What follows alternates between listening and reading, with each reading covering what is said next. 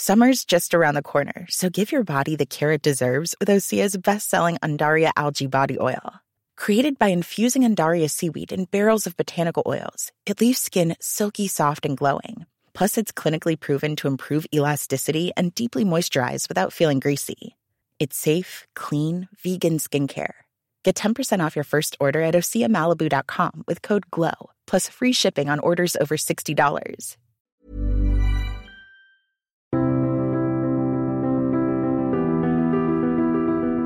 Bienvenue pour une nouvelle émission de Conflit, ravi de vous retrouver. Nous partons en Asie et plus précisément en Afghanistan. Vous avez suivi les événements de cet été. Nous avons publié plusieurs articles sur le site internet de Conflit consacré à l'Afghanistan, notamment deux articles réalisés par les professeurs Hervé Terry et Daniel Dory, qui sont deux géographes qui ont réalisé une série de cartes dont je vous recommande vivement la lecture des cartes qui permettent de comprendre à la fois les conflits ethniques qu'il y a en Afghanistan, les oppositions entre les différents peuples ainsi que les différents attentats terroristes qui ont eu notamment la distinction entre les attentats de Daesh et ceux des talibans. Des cartes qui vous permettront, je l'espère, de mieux comprendre comment fonctionne ce conflit. Tous ces articles sont sur notre site internet revueconflit.com en accès libre. Et puis je mentionne également la parution de notre nouveau numéro dont le dossier est consacré au cyber, guerre et paix dans le cyber, que vous pouvez retrouver en kiosque et que vous pouvez également acheter via notre site internet puisque nous avons une boutique dans laquelle vous pouvez acheter les numéros papier. Et puis en cette rentrée, euh, vous pouvez également vous, vous abonner à Conflit, vous abonner est la meilleure manière de nous soutenir et de nous permettre de continuer à vous proposer ces différents contenus sur l'ensemble de nos supports. Je reçois cette semaine comme Carpentier de Gourdon. Bonjour. Bonjour. Merci beaucoup d'avoir accepté notre invitation. Vous vivez entre la France et l'Inde, un pays dans lequel vous habitez depuis plusieurs euh, décennies. Vous euh, êtes notamment le directeur de la publication de la revue World Affairs, qui est l'une des principales revues de relations internationales en Inde. Et puis vous êtes également conseiller pour la India Foundation, qui est l'une des grandes fondations indiennes qui euh, travaille aussi sur ces questions de, relations internationales. Je suis euh, ravi de vous avoir euh, aujourd'hui au micro de conflit pour évoquer les, relations entre l'Inde et l'Afghanistan, parce que dans, la crise afghane, on a beaucoup évoqué le Pakistan, bien évidemment, ils sont voisins, et puis les liens sont forts. On a évoqué la Russie, on a évoqué la, Chine, et en revanche, on n'évoque pas l'Inde. Or, il y a des enjeux indiens qui sont évidemment importants, vous allez nous, nous, expliquer ce matin. Notamment, on a l'impression que l'Inde, c'est un peu le, le, géant discret. Ils ont un milliard d'habitants, c'est une c'est un sous-continent, et pour autant, euh, ils ne sont pas, me semble-t-il, intervenus de façon officielle dans la crise afghane. Quelle est la, la, position du gouvernement afghan sur ce qui est en train de se passer à Kaboul? La position du gouvernement indien, vous voulez Du gouvernement indien, pardon. Euh, merci d'abord, et euh, je tiens à préciser que, ayant suivi la politique indienne euh, vis-à-vis -vis de l'Afghanistan, et envers l'Afghanistan, il faut souligner que l'Inde a été très présente en Afghanistan, euh, évidemment, tout au long de l'histoire, et pour cause, puisque la plupart des invasions euh, venues d'Asie centrale qui ont, euh, qui ont en quelque sorte inondé euh, l'Inde sont passées par l'Afghanistan. Donc l'Afghanistan est un peu une source de, de troubles pour l'Inde depuis des siècles. Mais dès euh, la chute du gouvernement des talibans en 2001, et l'Inde avait eu de maille à partir avec ces talibans puisqu'il y avait eu des, un conflit euh, plus ou moins indirect euh, au Cachemire où certains guerriers afghans avaient été infiltrés par l'armée pakistanaise, par les services secrets pakistanais pour combattre justement euh, la présence indienne. Euh, dès que les talibans sont tombés, euh, suite à l'invasion américaine, l'Inde a établi de fortes relations avec le gouvernement euh, créé sous, on peut dire, sous, sous protection américaine. Et cette euh, relation euh, s'est beaucoup renforcée au cours des, des 20 dernières années. L'Inde a investi plus de 3 milliards euh, en, en valeur dollar dans les infrastructures afghanes. Elle n'a pas directement participé au conflit intérieur afghan, mais elle a voulu euh, apporter un soutien euh, massif à la construction d'un nouvel État afghan euh, modéré et considéré d'une part pro-occidental et pour cause, mais aussi très pro-indien. Et traditionnellement, l'Inde a été une terre de refuge et d'accueil pour les Afghans. Il y en a plusieurs dizaines de milliers, voire plusieurs centaines de milliers, qui vivent en Inde depuis une quarantaine d'années, c'est-à-dire essentiellement depuis la première révolution afghane et l'invasion soviétique. Euh, c'est pour, c'est pour euh, dire que euh, l'Inde a été évidemment très, on peut dire traumatisée, en tout cas au niveau politique, par la chute du gouvernement d'Ashraf Ghani et la débâcle américaine, qui a évidemment laissé le champ libre aux talibans, qui sont considérés comme plutôt hostiles à l'Inde, dans la mesure où ils considèrent que l'Inde est un État non musulman, en conflit avec le Pakistan, et qui leur était euh, opposé. Il y a eu euh, récemment une déclaration d'un des porte-parole talibans qui a dit que le nouvel Afghanistan voulait venir en aide aux, musulmans du Cachemire, ce qui pourrait euh, là aussi susciter quelques troubles entre l'Inde et le Pakistan. C'est ce que l'Inde craignait depuis toujours, en fait. C'est une des raisons majeures du soutien que l'Inde a apporté aux gouvernements successifs afghans, euh, parce qu'elle voulait à tout prix éviter une reprise de pouvoir par les talibans et leurs alliés, parce qu'il faut bien reconnaître qu'il y a une espèce de nébuleuse islamique euh, qui regroupe, euh, disons, divers mouvements radicaux islamistes et peut-être même, disons indirectement, l'État islamique. Alors l'État islamique et les talibans sont en conflit en principe, mais il y a tout de même des passerelles entre eux.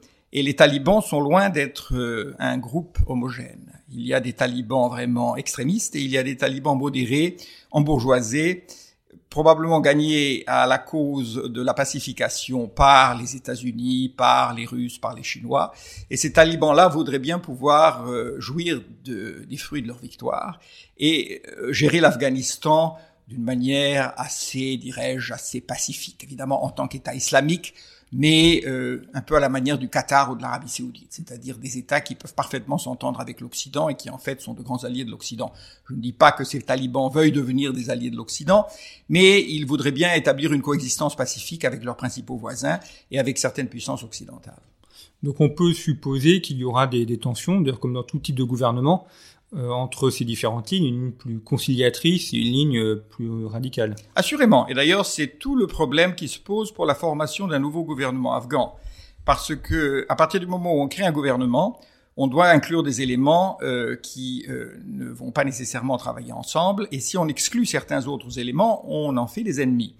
On a bien vu que le Mullah Baradar, qui est un peu le chef de file des talibans, ancien prisonnier à Guantanamo et au Pakistan, euh, il a évidemment pris son temps en disant d'abord qu'il fallait que toutes les puissances étrangères évacuent le pays, ce qui est maintenant euh, fait, mais il voulut également euh, reconquérir les parties de l'Afghanistan qui lui échappent, en particulier la vallée du Panchir, qui en principe résiste toujours sous la direction de, du fils de Massoud, et euh, de l'ex-vice-président, enfin il est toujours vice-président en principe, puisqu'il n'y a pas de nouveau gouvernement reconnu, euh, Saleh, qui est aussi un Tadjik, et qui évidemment est foncièrement opposé aux talibans.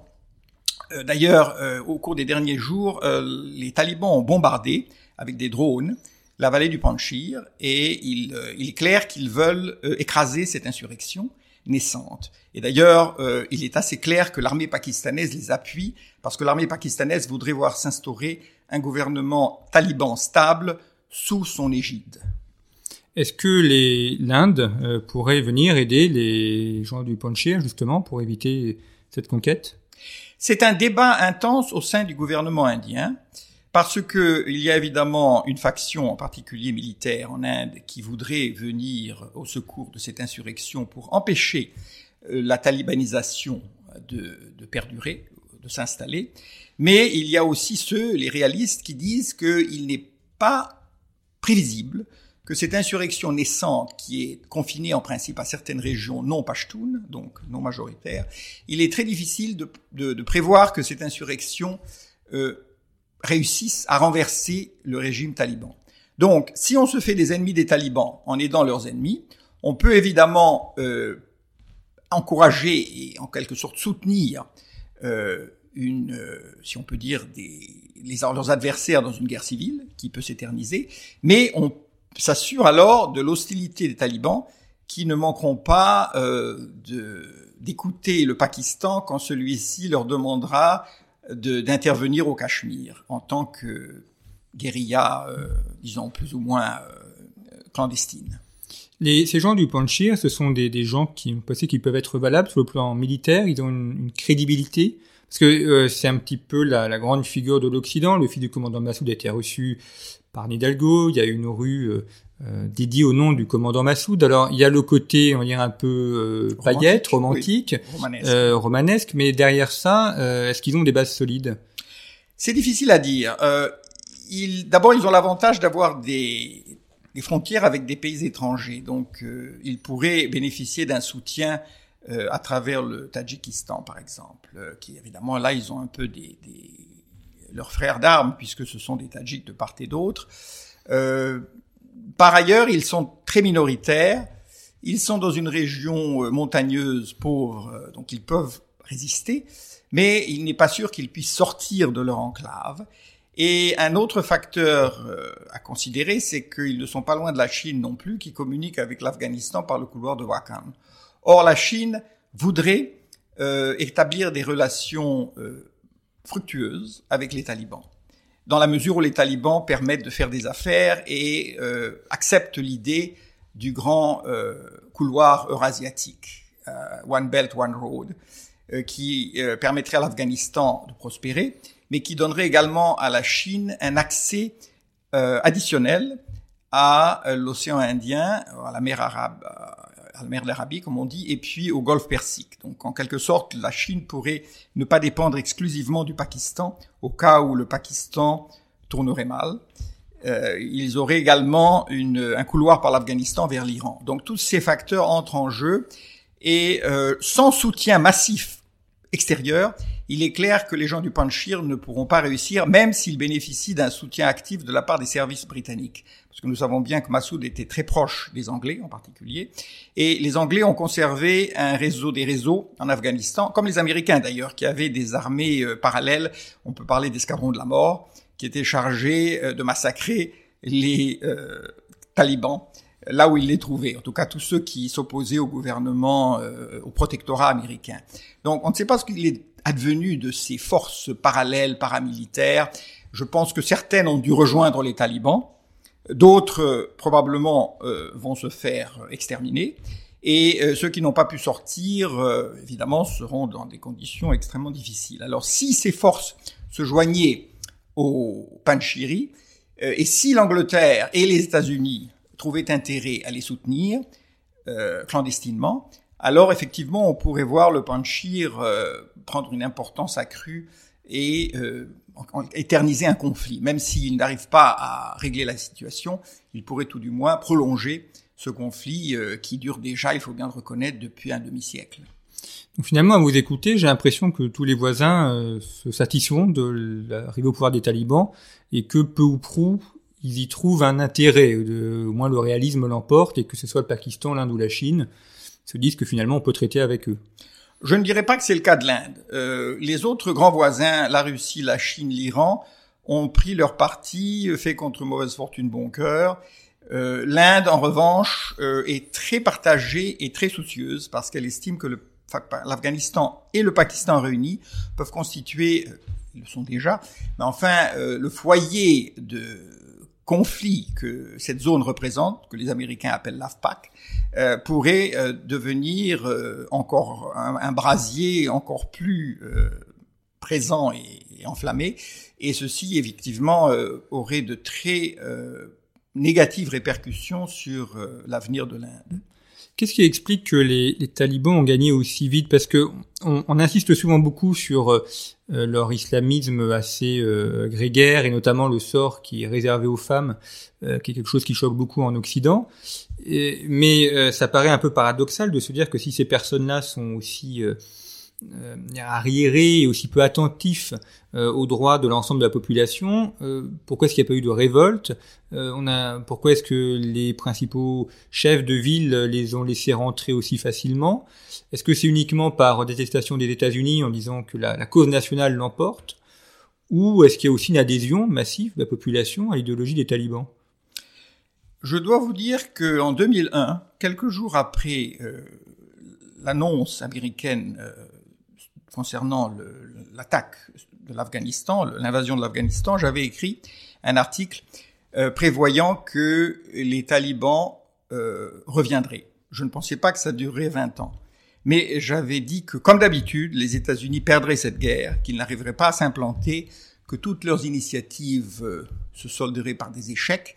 Enfin, les États-Unis sont des spécialistes en l'art de perdre, et ils perdent très mal, mais ils perdent, et ceci tient à de multiples facteurs, en particulier la corruption extraordinaire au sein du complexe militaro-industriel. En fait, ces guerres américaines ne sont pas faites pour être gagnées, elles sont faites pour enrichir les, les grandes compagnies qui fournissent les armements.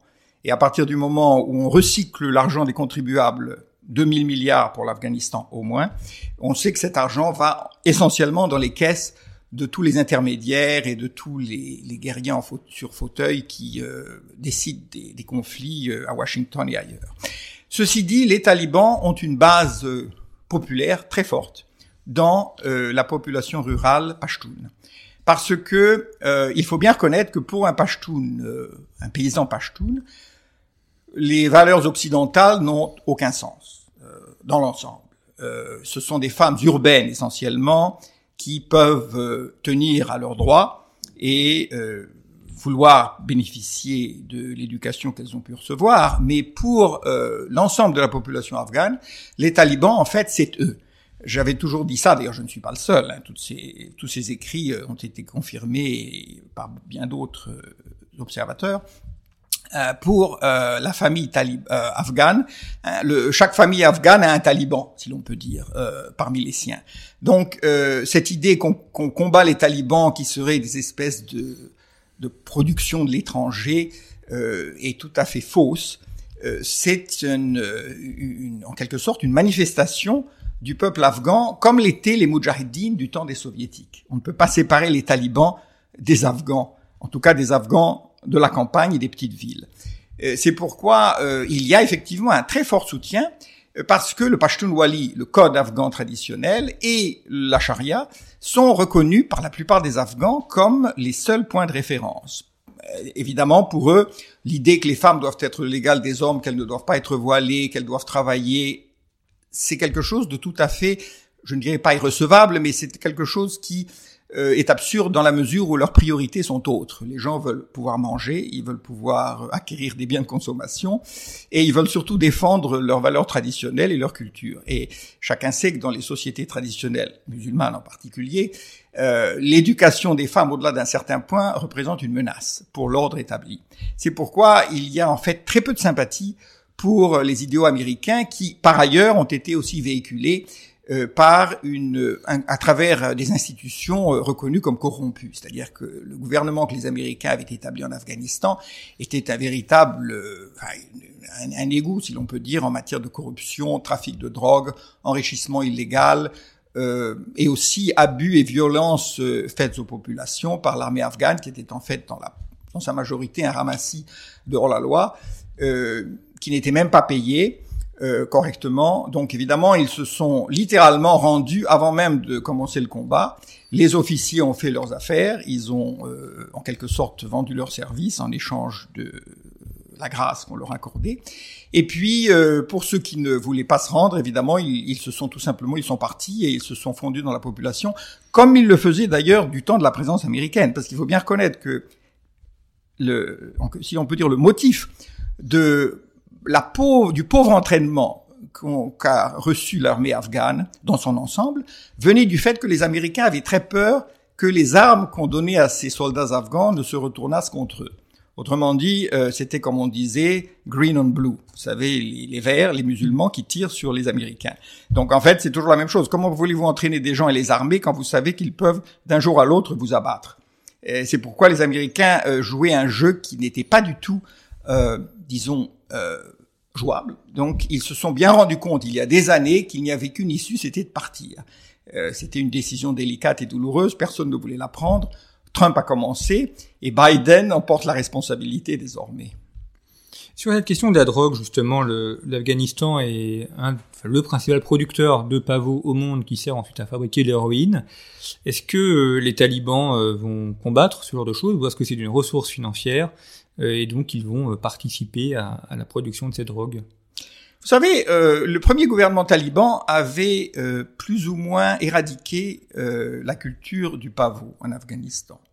Euh, après, c'est 96-2001 à peu près. Voilà, c'est ça. Ils avaient imposé des mesures euh, rigoureuses contre les cultivateurs et les trafiquants de drogue parce que par définition c'était euh, un islamique. Mm. Euh, maintenant, euh, nous ne savons pas encore quelle sera leur attitude parce que, en particulier dans la région de Helmand, qui est un, on peut dire une forteresse des talibans, la culture du pavot a fait des bons depuis l'invasion occidentale. Et euh, il y a maintenant évidemment une, une, industrie plus florissante que jamais euh, qui en partie euh, soutenait l'effort des talibans, mais également venait dans les caisses du gouvernement afghan. donc il y avait une espèce de partage des bénéfices. Et dans la mesure où les Américains imposeront, continueront d'imposer des sanctions, et que l'Afghanistan ne pourra pas commercer librement, n'oublions pas que c'est un pays qui est plus ou moins maintenant fermé, n'est-ce pas? On ne peut entrer que par et sortir que par le, passage de Torkam vers le Pakistan. Euh, donc, euh, il est probable que la drogue euh, constitue une ressource euh, quasiment irremplaçable. Euh, mais là aussi, il va y avoir quand même des, une question théologique, parce que dans la mesure où les talibans veulent imposer un, gouvernement islamique, ils ne pourront pas facilement justifier du narcotrafic et il faudra qu'il euh, décide d'être réaliste ou d'être euh, justement euh, idéologiquement vertueux. Et là, je pense qu'il peut y avoir aussi des, des conflits entre eux. On n'a pas évoqué encore le cas de la Russie, qui est quand même l'autre acteur, grand acteur de la région. Quels sont les, états des relations diplomatiques entre l'Inde et la Russie? Est-ce qu'il y a une entente possible, notamment à l'égard d'un ennemi commun qui pourrait être la Chine? Depuis l'arrivée au pouvoir de Narendra Modi, on a assisté à une évolution euh, de la politique indienne euh, qui euh, l'éloignait progressivement de la Russie, en tout cas dans certains domaines, et qui l'a rapproché des États-Unis. Ce n'est pas Narendra Modi qui a inventé cette politique. Elle avait été déjà entreprise par les gouvernements précédents, en particulier par celui de Manmohan Singh, euh, le Premier ministre qui précéda Narendra Modi. Mais euh, évidemment, la tendance idéologique du, du BJP, du parti au pouvoir, euh, sont ces idées euh, assez libérales en matière d'économie. Euh, tout cela euh, rapprochait l'Inde de, de l'Occident et en particulier des États-Unis. Mais depuis deux trois ans, on sent qu'il y a des couacs euh, dans cette relation les États-Unis n'ont cessé de décevoir l'Inde sur les grands dossiers. Et depuis euh, le départ de Donald Trump et l'arrivée au pouvoir de Biden euh, à la tête d'un gouvernement américain ostensiblement libéral, woke, comme disent les Américains, euh, la politique indienne, en fait, est devenue beaucoup plus sceptique parce qu'on s'aperçoit que vis-à-vis des États-Unis, parce qu'on voit bien que les États-Unis ne portent pas le gouvernement Narendra Modi en leur cœur et qu'ils estiment qu'au fond, ce n'est pas un, c'est un pays dont on peut se servir, mais ce n'est pas un pays avec qui on partage euh, des valeurs. Euh, c'est pourquoi, euh, particulièrement la crise de l'Afghanistan, mais aussi les grands dossiers concernant l'Iran, la Chine, l'Asie du Sud-Est, euh, ont rapproché l'Inde de la Russie euh, au cours de, essentiellement de ces deux dernières années, c'est-à-dire depuis la réélection de Narendra Modi, on voit que euh, l'Inde et la Russie trouvent de nombreux terrains d'entente. La Russie d'ailleurs avait averti l'Inde plusieurs fois qu'elle n'appréciait pas, qu'elle n'apprécie toujours pas euh, le projet d'une espèce de quad, comme on dit, de quadrangle de l'océan Indien et du Pacifique qui réunirait, qui réunit déjà euh, les États-Unis, le Japon, l'Australie et l'Inde. Euh, cette alliance est euh, manifestement anti-chinoise. Elle vise à enrayer l'expansion chinoise dans la région. Et la Russie, qui n'est pas une alliée de la Chine, mais qui est son partenaire, ne voit pas cela d'un bon œil. Donc, l'Inde a essayé de rassurer Moscou en disant nous sommes avec vous, mais nous devons aussi ménager nos intérêts, nous ne pouvons pas compter sur la Chine pour nous épargner. Donc nous devons euh, trouver des, alliés face à la Chine. Et évidemment, la Russie n'est pas un allié euh, contre la Chine. Euh, mais on voit bien que, à partir du moment, par exemple, où les Américains sont partis et que les talibans sont arrivés au pouvoir, l'Inde a fait des appels du pied à la, Russie pour justement trouver un soutien dans ses tentatives d'ouvrir un dialogue avec les talibans. Et d'ailleurs, ce dialogue a commencé au Qatar entre les représentants de l'Inde et les représentants des talibans. Donc la Russie, de ce point de vue-là, joue un rôle critique, et je pense que la politique russe, la diplomatie russe, euh, n'a pas d'égal en matière justement de connaissance des dossiers et aussi d'influence sur les acteurs régionaux. Donc je pense que la Russie et l'Inde euh, retrouvent la force d'un partenariat qui a quand même duré maintenant depuis euh, les années 70. Dernière question, comme Carpentier de Gordon, sur un, autre sujet, la question de la, la puissance culturelle. Euh, il y a eu les, Jeux Olympiques cet été à, Tokyo et les, les, résultats de l'Inde sont assez surprenants. Euh, on, avait à Conflit réalisé un, numéro sur le sport où notamment calculé la, la puissance sportive des États. L'Inde n'était pas extrêmement bien classée. Là, dans le, le tableau des médailles, l'Inde a eu sept médailles au total, dont une seule médaille d'or quand les États-Unis en ont eu 113, la Chine 88 et la Grande-Bretagne 65. Euh, ça n'intéresse pas du tout. Le, les Jeux Olympiques n'intéressent pas du tout les Indiens et, le sport n'est pas pour eux un moyen de, puissance culturelle. Ils ont d'autres visions. Je pense qu'il y a aussi là un, facteur culturel. Euh, on, s'intéresse davantage, en tout cas dans certains milieux, euh, au sport et aux Jeux Olympiques, mais il faut bien dire que depuis euh, plus d'un siècle, la passion de l'Inde en matière de sport, c'est le cricket. Même si le cricket n'est pas officiellement le sport national indien, c'est le cricket qui, en quelque sorte, réunit toutes les, toutes les ressources qui appellent tout, toute la couverture médiatique. Et tous les jeunes Indiens, riches ou pauvres, voudraient devenir des joueurs de cricket champions. Dû à cette, dans cette atmosphère quasiment obsessionnelle, il est difficile à d'autres sports de percer.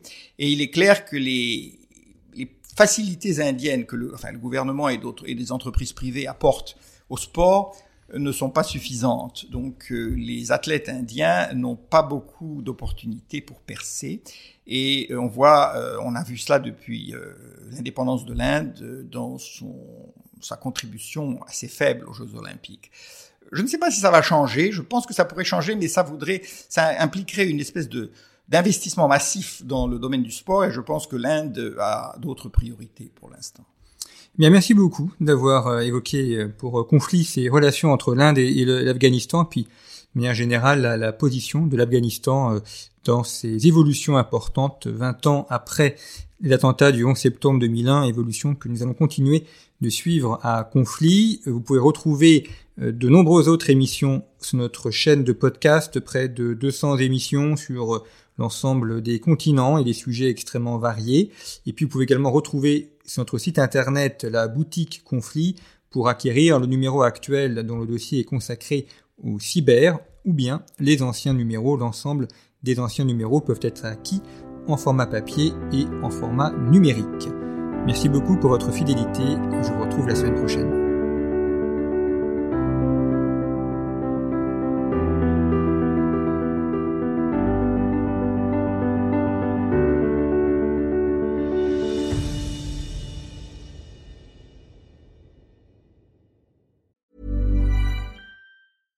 Want flexibility? Take yoga. Want flexibility with your health insurance? Check out United Healthcare Insurance Plans. Underwritten by Golden Rule Insurance Company, they offer flexible, budget friendly medical, dental, and vision coverage that may be right for you. More at uh1.com.